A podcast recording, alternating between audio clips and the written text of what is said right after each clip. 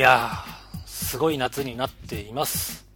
オリンピックもすごいですけど、マンチェスターユナイテッドの夏もすごいです。暑さもすごいので、リスナーの皆さん、お体ご自愛ください。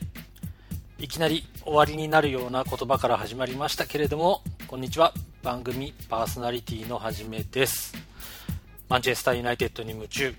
プレミアリーグ開幕直前特集号。プレミアリーグ、昨日8月13日開幕しました。最初の試合、春対レスター戦、ご覧になられた方いらっしゃると思います。それともユナイテッドの試合以外は見ない、そんな方もいるかもしれません。えー観戦スタイル人それぞれですし、今季は試合観戦のメディアそのものも変わったようです。テレビからスマホへ、良し悪しは人それぞれだと思います。えー僕はですね、テレビで見ようかなと思ってます。まあ、あの、スマホからテレビへミラーリングとかいろいろあるんですけれども、やっぱりこう、テレビで見れるっていうことに憧れを持って育った世代だし、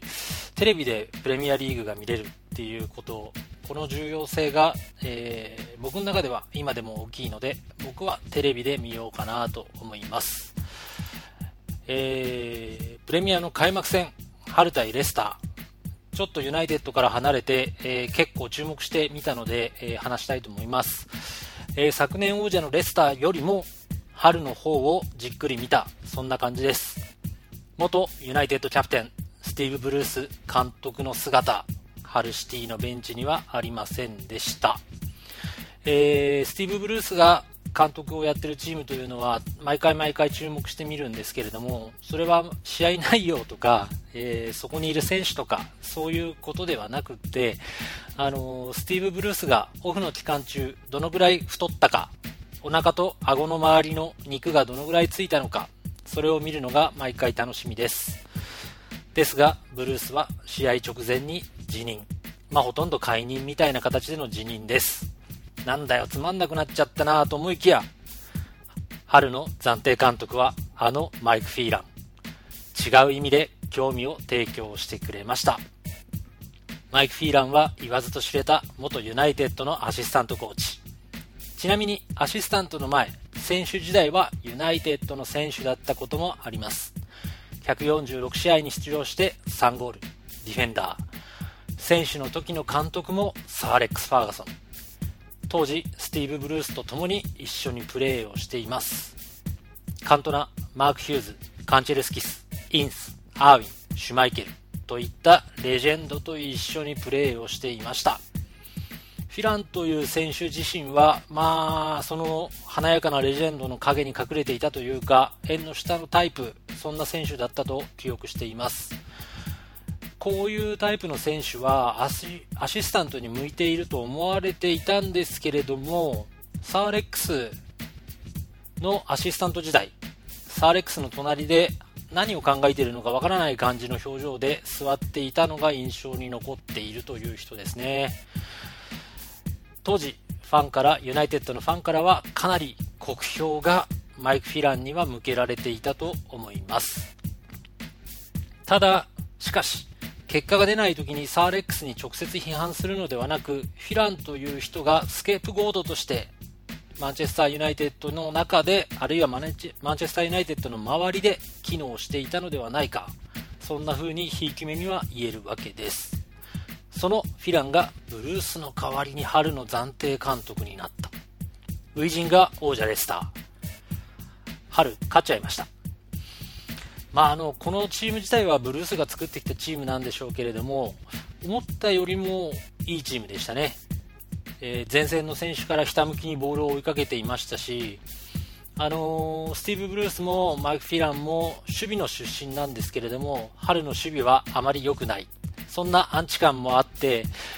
なかなか興味深いなと思います、えーフィランに限らずユナイテッドと関わった元選手元指導者が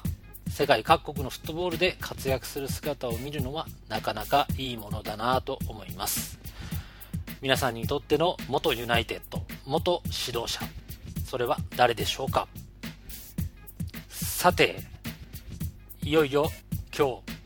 マンチェスターユナイテッドの初戦が行われます。ボンマス戦。現地時間8月14日13時30分キックオフ予定。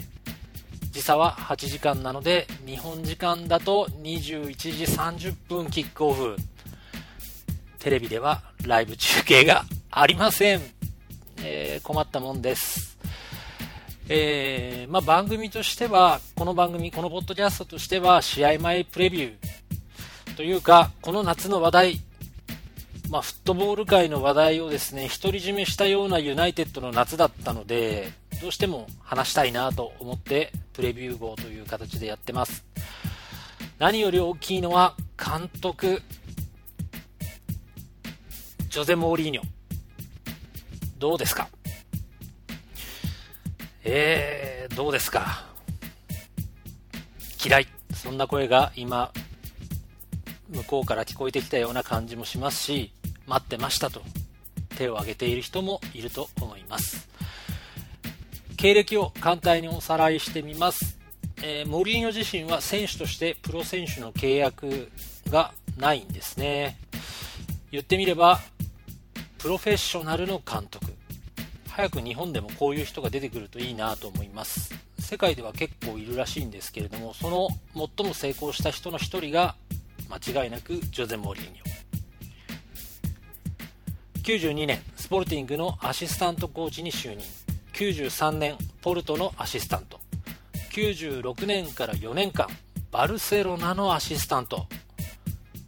この期間は3クラブ全部で監督だったボビー・ロブソンと一緒に行動していますロブソンの英語をポルトガル語に通訳していたのがモリーニョちなみにモリーニョの英語はスコットランドの鉛があると思いますもうスコットランド鉛があるというこの時点でモリーニョの未来への伏線というかあのー、なんだろう帰りの通勤電車でスポーツ新聞を広げるおじさんたちが喜ぶサイドストーリー感が半端ないんですけれども、ロブソンとサーレックスは仲が良かったですね。ロブソンが亡くなった時にサーレックスは、えー、弔いの言葉を、綺麗な弔いの言葉を言ったりしてますし、そのロブソンとモリーニョはずっとやってきた。そして、さらに、えー、サイドストーリーを膨らませてくれるのが、ロブソン監督がバルセロナを去った後にバルセロナにやってきたのはなんとあのファンファールできすぎできすぎですよね想像するにモリーニョとファンファールは全く噛み合わないと思います。そしてモリーニョは2000年にベンフィカの監督に就任。2001年ウニオンレニレレニリアの監督へ。そして2002年から2シーズンポルトの監督。チャンピオンズリーグ覚えていらっしゃる方多いと思います。ユナイテッド、えー、ポルトに。阻まれたことありました、えー、記憶に新しいところでいくとギグスのクロスから32分スコールズ先制。そしてその後スコールズ追加点と思いきやオフサイドの判定、まあ、あのこの判定は完全にオンサイドだったんですけれどもまあ、なんとか1-0で逃げ切れるかなと思ったら90分に失点。まあ、トータルスコアでユナイテッドが敗退しちゃうんですけれども、えー、この時喜ぶモーリーニョ監督がポルトのモーリーニョ監督がオールドトラフポードのタッチラインを両手を上げてダッシュしていきました。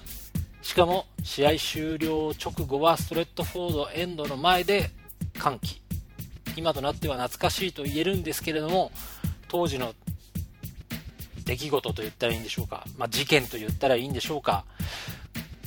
この光景を忘れられないユナイテッドファン多いと思いますただこの試合の勝利でモリーニョという1人の監督はスター監督の仲間入りというかスター監督の1人だっていう印象をヨーロッパ全土に印象を決定づけたような気がしますよね。あのー、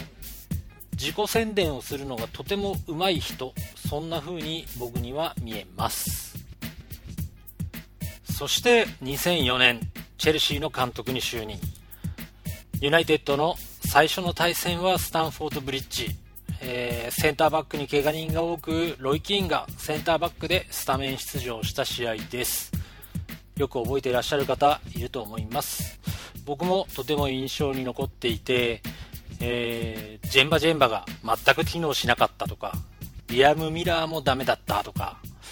いろんなことを思い出しました。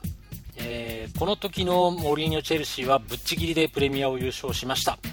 失点15シーズンを終えた時失点15ですよ。硬い守備と速攻型のチームという印象が残ってます、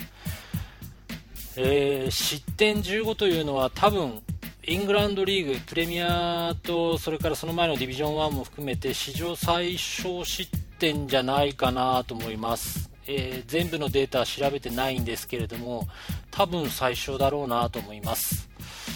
アーセナルが無敗優勝した時の失点が26ということは失点15というこの時のチェルシーの守備の硬さ想像に難しくないと思います。まあマンチェスターユナイテッドは最小失点とかそういう硬いことを目指すクラブではないのでむしろあの4対3とか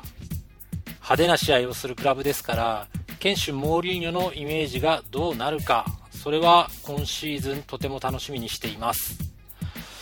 まあチェルシーではモリーニョはオーナーと揉めて、えー、辞めてしまいました。その後2008年からインテルセリエコッパチャンピオンズいきなりトレブル達成。そして自身もバロンドール最優秀監督賞受賞。このままイタリアで続けるのかと思っていたら2010年にレアル・マドリーの監督。2013年マドリーを去りフルスチェルシーに復帰。1415シーズンプレミア優勝。この時も独走でした。しかし1516シーズンは大失敗。12月に解任されました。そして2016年5月27日でしたか？ユナイテッドの監督に就任。3年契約。すごい経歴の持ち主ですよね。でもと思います。同時にやっぱりとも思います。まあ、あのデモに続くこう反対の理由としてはやっぱりモーリーニョという人は対戦相手の監督という印象が強烈です。自分が応援するマンチェスターユナイテッドの監督としてはとてもイメージしにくい。そんな対戦相手時代の記憶が鮮明です、えー、対戦相手時代の監督としてのモリーニョを見てみるとユナイテッドの対戦成績はとてもとてもひどいです。ユナイテッドから見てモリーニョとは2勝9分け9敗。得点13失点23勝利はなんとホームでの2勝のみ。その2勝は2005年フレッチャーの一発。それから2009年チャンピオンズのインテル戦ビリッチとロナウドの2発。これだけです。オールドトラッフォードに限ってみても2勝4分け3敗。まあそれだけモリーニョが対ユナイテッドの準備をしていたという証拠かもしれません、えー、モリーニョはクラブの生え抜きを育てないタイプの監督と言われています。まあ、そこもあの何て言うのかな。でもと思ってしまうネガティブな要因なのかもしれません。でもと思います。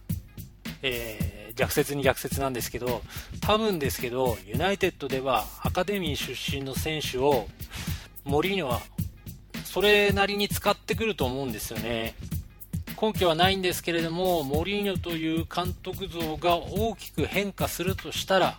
それはユナイテッドで若手を使った時だと思います。やっぱりと思う理由はですね、これは本人の希望だと思いますね。モリーニョという人は明らかにユナイテッドの監督の座を欲していたと思います。なんていうのかな、発言とかそういうのではなくて、もう体から出てたような気がするんですよね。彼の目がユナイテッドの監督になりたいというふうに、えー、僕には見えました。まあ、サーアレックスをボス、そんな風に呼んだりもしてましたし、ユナイテッド戦での勝利とか、オールドトラッフォードでの彼のジェスチャーとかを見ていると、やっぱりオールドトラッフォードっていうところに対する思いはこの人は持っているんだなというふうに見て取れます。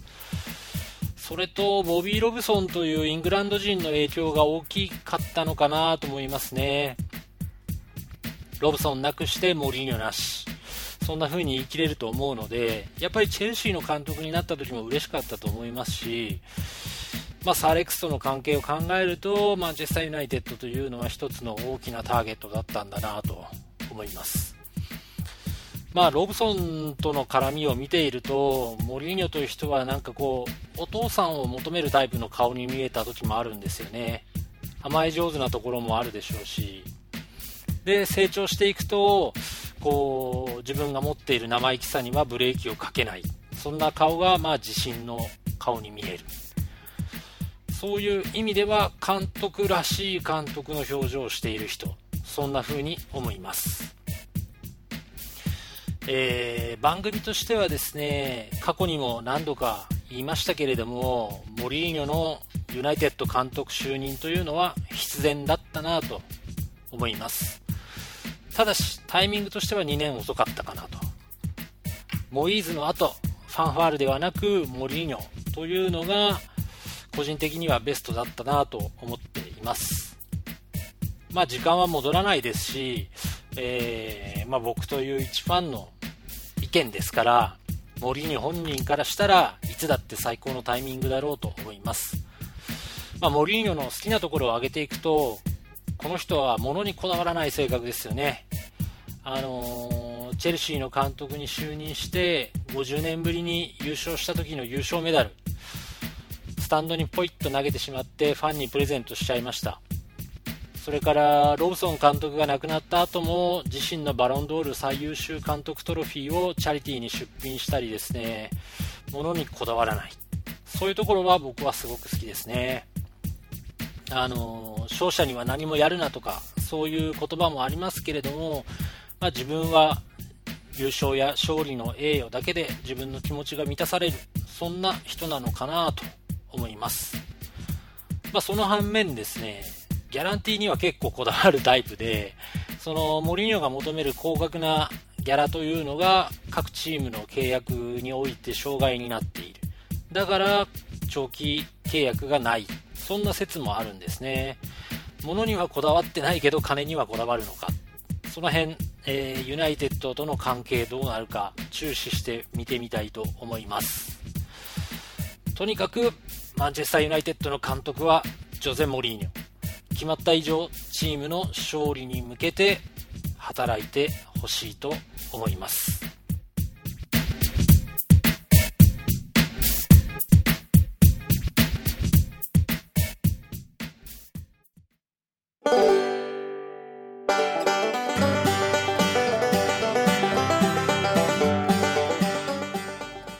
ユナイテッドの今シーズンの日程。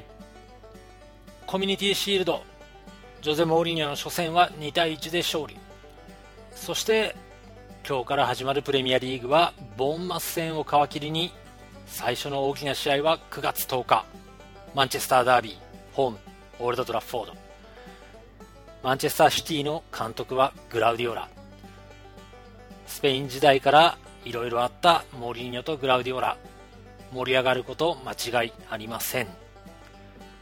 そして10月は17日、リバプール戦、アウェイ。連続して23日、チェルシー戦、これもアウェイ。この連戦はすごいですね。アンフィールドでモリーニョがどんな風に迎えられるのか、マンチェスターユナイテッドの監督モリーニョはどんな風にアンフィールドは迎えるのか、反応は興味深いと思いますけれども、それ以上にスタンフォードブリッジのスタンドはどうなってしまうのか。スタンフォードブリッジのスタンド次第ではジョゼ・モリーニョ過剰反応を起こしてしばらくベンチに入れなくなってしまうような懸念も感じます。まあ、それはないと思うんですけどね。スタンフォードを拍手で迎えると思いますけれども、非常に感情的になる予感がする10月の連戦。11月は19日にアーセナル、ホーム。ここは絶対勝ちたい。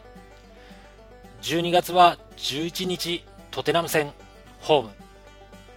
12月26日ボクシングデー、サンダーランド戦。この対戦カードは注目です。というのも、サンダーランドの監督はデビッド・モイーズ。オールド・トラッフォード、拍手でモイーズを迎えてあげてください。そして1月14日はリバプール戦ホーム。2月25日、シティ戦アウェイ。4月15日、チェルシー戦ホーム。5月は6日、アーセナル戦アウェイ。13日トテナム戦アウェイこの連戦はプレミアプレミアリーグチャンピオンシップを決定づけそうな予感がします。そして最終戦は21日クリスタルパレス戦ホームオールドトラッフォード。オールドトラッフォードで優勝セレモニーができるそんな日程です。FA カップもヨーロッパもこの番組では紹介しませんでした。FA カップは若手主体。ヨーロッパはターンオーバー、えー、僕としては両方とも無視してしまっていい大会。そんな風に今は思っています。プレミアの優勝を目指す。ただそれだけで中期長期のスケジュールを練ってほしいなと思います。実際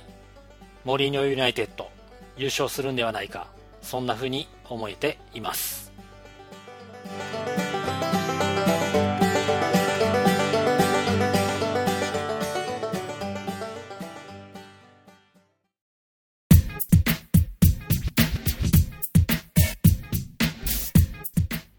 さて、ここからは選手について。最初に言いたいのは、キャリックファンとして一言。ルイ・ファンファールがいなくなってよかった。今年ももしファンファールが監督だったならば、キャリックは移籍して出て行ってしまったでしょう。それでは加入した選手、イブラヒモビッチ、バイリ、ムヒタリアン、そしてポグバ。イブラヒモビッチは言うことなしでしょう。ズラタン、ズラタンだよ。モリーニョ同僚同様に賛否両論なのかもしれないですけれども、9割ぐらいユラヒモビッチ歓迎という感じがしますよね。でも、じゃあ、マンチェスターユナイテッドを応援してきたファンとして、イブラヒモビッチってどんな選手って言われると、あんまりよくわかんないんですよね。経歴はバッチリなんですけど、僕はあんまりよくわかってなくて、まあこの人が属してきたビッグクラブを挙げていくと、アヤックス、ユベントス、インテル、バルセロナ、ミラン、PSG。まあ、すごいですよね。なかなかいないですよね。こういう大きなクラブをずっと渡り歩いてる人って。で、イブラヒモビッチってスウェーデン代表のシャツを着ているんですけど、スウェーデン人のルーツを持ってるわけではないんですよね。スウェーデンで生まれただけで、両親は旧ユーゴスラビア、クロアチアだったかなあの、そっちの人なんですよね。まあ、名前もそうだし、イブラヒムさんなんで、もしかしてイスラム教徒なのかなベースを辿っていくとイスラム系の人なんだと思うんですけどね。イスラム圏の男の人の名前ってイブラヒムさんって多いので、そっち系なのかなって思います。で、スウェーデンで生まれて6歳でサッカーを始めて地元のマルメというクラブでプロ契約。すぐに大活躍。アヤックスに移籍。まあそのマルメの大活躍を見て獲得を熱望していたのは誰あろうあのアーセン・ベンゲル。アーセナルからの誘いを断りイブラヒモビッチはアヤックスへ移籍。ここがいいよね。断ってる。まあ、その後ですね、このビッグクラブに、イブラヒモビッチがどんな大活躍をしてきたかっていうのは調べる気がなくなっちゃいました。なんかね、イブラヒモビッチの経歴を調べれば調べるほど、テーブルの上にメインの料理がこれでもかって並んだなんかディナーみたいな感じで、ちょっとなんか、食べたくなくなっちゃうなっていう感じなんですよね。やっぱりこう、ね、サラダとか、スープとか、そういうの欲しいなと思うんですよ。普通のビッグネームの選手とって必ず1回か2回ぐらいなんかこう失敗とかあるじゃないですか。そういうのがないんですよね、この人ね。ずっとトッププレイヤーであり続けてる。すごいなぁと思いますけど、なんか、うん、それゆえにこのうさんくささは一体何なんだっていう、ねえ。まあ、イブラヒモビッチすごいと思うんですけど、ちょっとね、文字情報を調べる気はなくなるタイプの選手だなっていうのが、えー、僕の思ったとこですね。ななんかこう、活字で楽しむサッカー選手っていう範疇には入らない。ビジュアルで楽しむタイプ。まあ写真とかね、ビデオとか、まあそういう映像でイブラヒモビッチを楽しむのがいいなと思うので、まあ活字でね、イブラヒモビッチについて話をするっていうのは、あんまり似合わないなって思います。ちなみに、テコンドーで黒帯を持っている。ね面白い人ですよね、この人ね。195センチ、100キロ。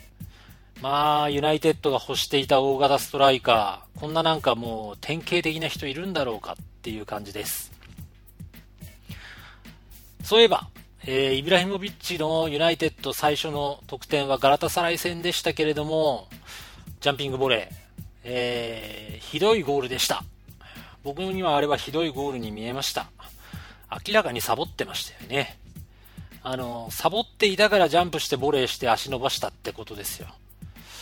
まあ、あのガラタサライ戦だけを見たときには、あイブラヒモビッチもやっぱり34歳、もう下り坂のストライカーでユナイテッドに来ちゃったんだなっていう嫌なこう背筋が汗をかくような感じをちょっとしたんですけれども、コミュニティシールドのレスター戦の決勝点を見たときには、もう、なんていうのかな、安心感を得ました。二つのゴールは、両方ともあの、右からのクロス、確かバレンシアからだったと思うんですけれども、バレンシアからのクロスからの得点でした。えー、ガラタサライ戦はジャンピングボレー。レスター戦はヘッダー。えー、ヘッダーのゴールの方がやっぱりいいですよね。あのー、ボックス内のクロスにヘッダーで合わせるポジショニングを取っていたっていうことです。やっぱりあの、試合のレベルが高くなればなるほど、ボールがない時の動き、あるいはボールが来る直前の動きというのが重要になると思いますけれども、特にボックス内での、ボックス内でのフォワードの動きは、一歩の差、一歩前に出るか、あるいは後ろに行くか、横に行くか、その差によって、クロスに対して、ラストパスに対してシュートが打てるか打てないかっていうのが決まってくると思うんですね。ガラタサライ戦っていうのはサボったから一歩出ていない。言い換えればヘッダーが打てるポジショニングにいない。もっとレベルの高いディフェンダーがあそこにいたならば、イブラヒモビッチがジャンピングボレーをやった時には、ディフェンダーはヘッダーでクリアしてたと思うので、おそらくイブラヒモビッチのファール、まあ、イエローカード、あるいはレッドカードが出ていたかもしれない。だから、ガラタサライ戦のゴールは僕はダメだなと思いました。一方、レスター戦はサボってない、サボってないですね。一歩二歩前に出てヘッダーで決めている。練習試合と公式戦でイブラヒモビッチはプレーのレベルを変えられた。あれを見た限り、イブラヒモビッチは大丈夫だなと思います。続いて、バイリー。バイリーは正直言いましてノーマークです。全く知りません。で、少し調べてみると、コートジボワール出身の22歳、エスパニョールからビジャレアル、そしてマンチェスターユナイテッドへやってきたセンターバック。187センチ。まあ体もありますよね。レスター戦が初めて見た、ちゃんと見た試合だったんですけれども、えー、バイリーがラインコントロールを司っていたこと、その時の相方のセンターバックがブリントだったんですけれども、まあ、ブリントという人はラインコントロールが最も苦手なタイプの守備をやる選手なので、バイリーがただコントロールしていただけなのかなというふうにも思えるんですけれども、正直嬉しい誤算でした。あのー、あ、こういうことができるタイプのディフェンダーを取ったんだっていうのは嬉しかったですね。やっぱりリオ・ファーディナンドが引退した後、これをきちっとやれる人っていうのが、ジョニー・エヴァンズだったんだけれども、エヴァンズ出ちゃったので、まあ、バイリーがこのまま育ってくれて、リオみたいな、あの、ゾーンで守れてしまうタイプのディフェンダーになってくれると嬉しいなと思います。それと、リオよりも対人に対して執着心があって、まあ、対人のフィジカルコンタクトも強いかなと思うので、えー、バイリー期待しています。ムヒタリアンもほとんど知らないですね。アルメニア出身、27歳。27歳は微妙な年齢だと思います。えー、シャフタルドネツクからドルトムント、そしてユナイテッド、6カ国語話せるらしいんですけれども、リバプール戦はどうなるんでしょうか。まあ、あの、リバプールにドルトムント時代の監督がいますし、シャフタール時代にリバプールはムヒタリアンを獲得を狙っていて、ほぼ決まっていた、そんな噂もあったと思います。まあ、リバプール戦、熱くなる要因が増えたということは、ユナイテッドファンとしてウェルカムですね。楽しみです。そして、ポール・ポグバ。まあ、ポグバック、そんな造語も生まれてましたけど、まさか公式がこういうことやると思わなかったんで、ちょっとびっくりしたんですけど、まあ、あの、ポグバのキャンペーンに関しては、お金をかけまくっていて、びっくりしてるんですけど、ついに帰ってきたポール・ポグバ。フットボール史上最高額の移籍金と言われています。うーん。マンチェスターユナイテッドのアカデミーで育ち、さてこれからトップチームでという時に試合出場の機会を与えてもらえなかったポグバの第1期ユナイテッド。まあ、あのポグバの出場を阻んでしまったのがポール・スコールズの復帰。まあ、これ有名な話なんですけれども、サーレックス最大のミスと言っていいんじゃないかなと思うんですよね。ミスなのかな？ミステリーなのかな？わかんないですけど、とにかくサーレックスとしてポグバをうまく使えなかった、使わなかったというのは、うーん、あの、アカデミー出身の選手を重用することで、サーレックスはトレブルを達成したわけです。しかし、アカデミー出身のポグバに対してはそういうことをしなかった。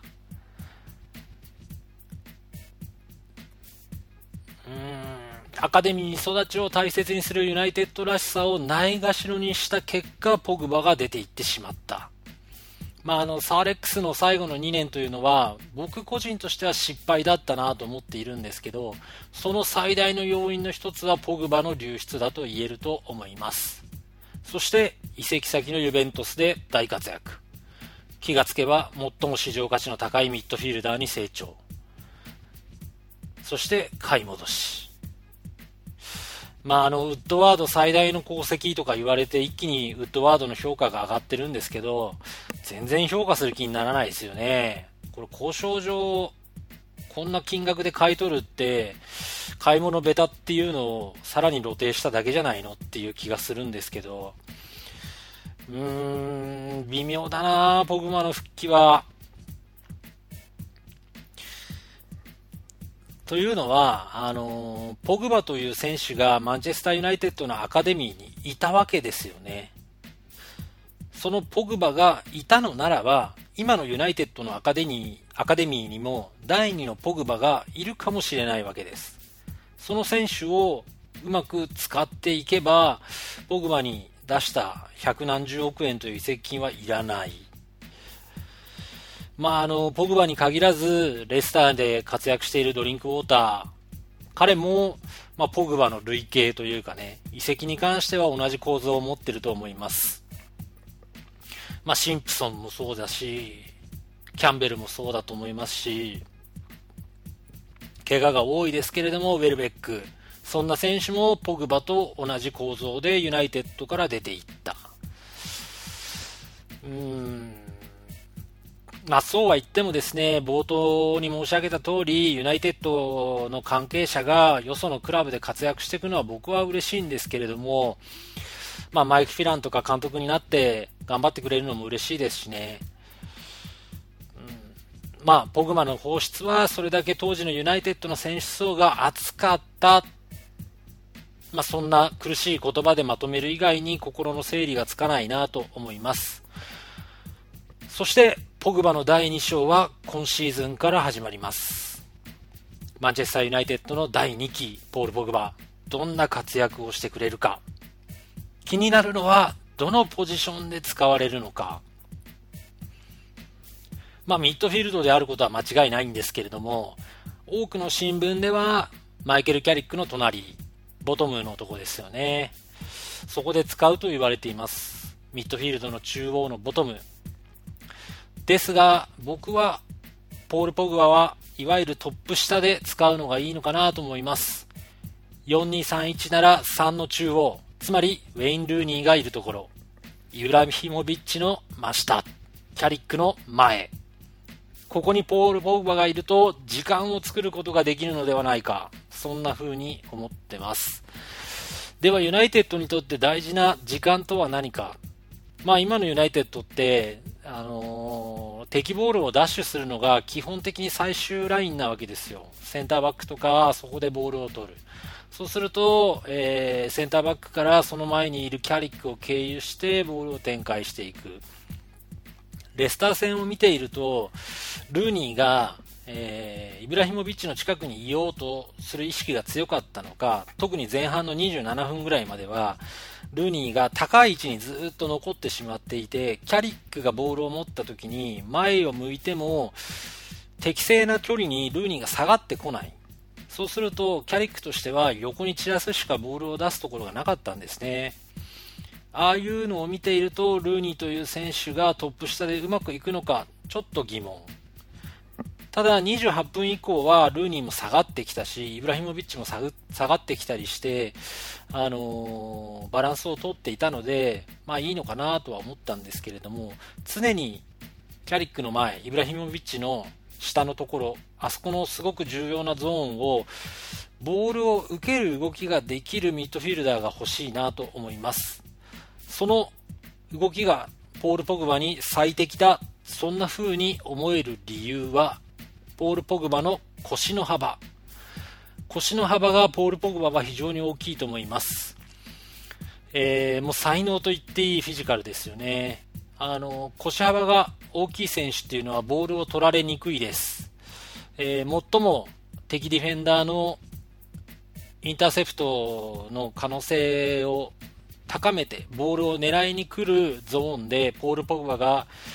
ポストプレーをやってくれると、えー、非常にユナイテッドとしては全体を押し上げる時間が作れるかなと思うので、僕はトップ下がいいなと思ってます。えー、生まれ持った才能、フィジカル、フィットネス、ポール・ボグバ、期待したいなと思ってます。